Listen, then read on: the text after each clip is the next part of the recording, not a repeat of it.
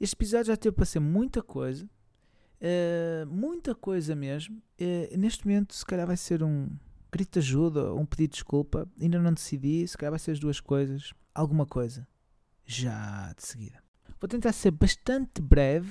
Uh, basicamente, eu tenho um problema chato. Que é, eu tinha projetado esta fase do mês em relação a, aos episódios que queria fazer, sobre o que é que iam ser, não sei o que, não sei o que mais. E chego a esta altura e olho e digo, pá, eu não quero fazer nenhuma destas coisas por razões que eram uh, que não eram expectáveis posso ser muito, para ser muito breve, o plano era fazer um episódio sobre The Northman, fazer um episódio sobre o primeiro filme do Robert Eggers, o The Witch, porque está no Amazon Prime e preparava o pessoal para ir ver o The Northman, fazer um episódio sobre o Nicolas Cage, que podia ser ou não sobre o Unbearable Weight of Massive Talent. Caso o episódio de Nick Cage não fosse sobre o Unbearable Weight of Massive Talent, iria depois ter um episódio focado nesse filme, que é aquele filme que saiu ontem, que se centra no Nick Cage a fazer Nick Cage. Pronto. É neste plano. Contudo, o plano foi completamente por água abaixo. Porque eu não gostei de The Witch, Uh, o filme está bastante bem feito, nada a dizer, simplesmente não é para mim, porque por alguma razão que eu não consigo entender, eu não reajo, eu não, não consigo criar uma ligação com aquele tipo de filme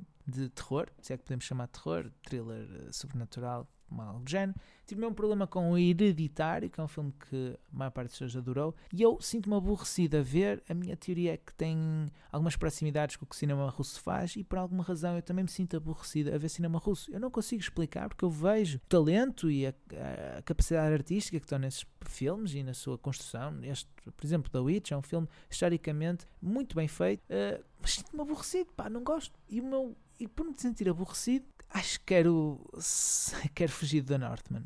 Agora, se vou mesmo fugir ou não, não sei, mas para, vou ter que ver The Lighthouse para decidir se quero ou não ir ver The Northman, porque é um filme de 2 horas e 15 é, é, pá, é sempre um, um, compromisso de 3 horas que temos que dar a um filme. E eu quero decidir se estou ou não pronto para isso, e neste momento diria que não. Seja como for, vou ter, mais, vou ter precisar de mais tempo do que, que pensava. Eu, no meu plano, esta semana teria sido The Witch no início da semana e hoje saía da Northman. E o plano foi por água abaixo. Este plano foi por água abaixo. Depois já a questão de Nicolas Cage também foi por água abaixo por outra razão. Que era, que é a seguinte, eu não tenho nada contra o filme, eu acho que o filme deve ser bastante divertido. Há uma semana eu estava entusiasmado para ir ver o filme, entretanto vi uma série de filmes de Nick Cage e perdi a vontade de ver o filme. Porquê que perdi essa vontade? Bem, basicamente porque redescobri uh, o, o, o, quanto gosto do ator Nick Cage.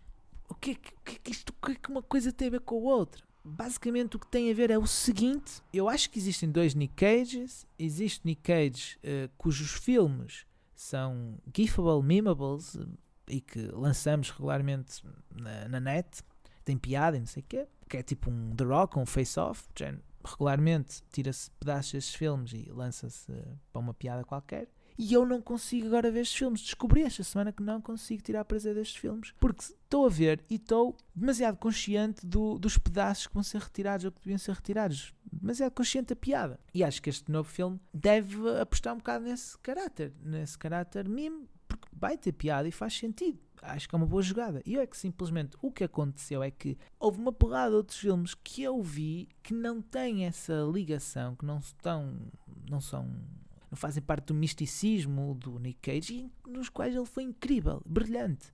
E em todos, quer os que fazem parte do gozo ou os que não fazem, ele é sempre extravagante, os personagens são sempre particulares. E aqui a minha teoria é que filmes cujos pedaços são retirados, eu já não consigo ver na totalidade, tenho dificuldade em me concentrar. Mas filmes em que não são retirados, eu vejo como aquilo faz sentido, como ele é talentoso nos filmes. Que é algo que eu consigo, tenho a ideia que, por exemplo, no The Rock o que ele faz tem sentido, mas já não consigo desligar de como fora uh, vai ser retirado por ter visto tantas vezes noutras coisas. Então, por causa de, de ter uma noção de, que, de ter uma ideia, e, por, e então por causa de ter a ideia de que o novo filme vai explorar o caráter mime de alguns dos seus filmes, aliada com a recente redescoberta paixão, podem chamar o que quiser, dos talentos do Nicolas Cage e como o seu, a sua forma extravagante de representar faz sentido, funciona, é emocionalmente perturbante em alguns dos casos. É quase, eu sinto que se for ver o Unbearable Weight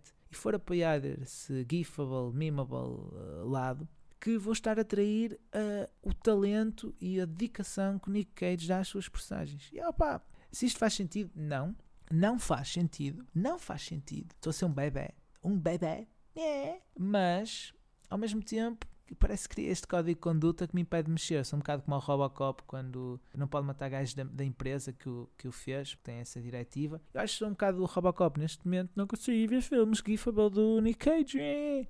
Claro que eu podia fazer sobre um dos filmes que vi, tipo Raising Arizona dos irmãos Coen, em que ele é muito bom, está no Disney Plus e que faz triste. Ou podia fazer sobre Bringing Out the Dead, que também está no Disney Plus, que eu adorei, é um filme Martin Scorsese. Agora, o problema é que eu não consigo também escolher um.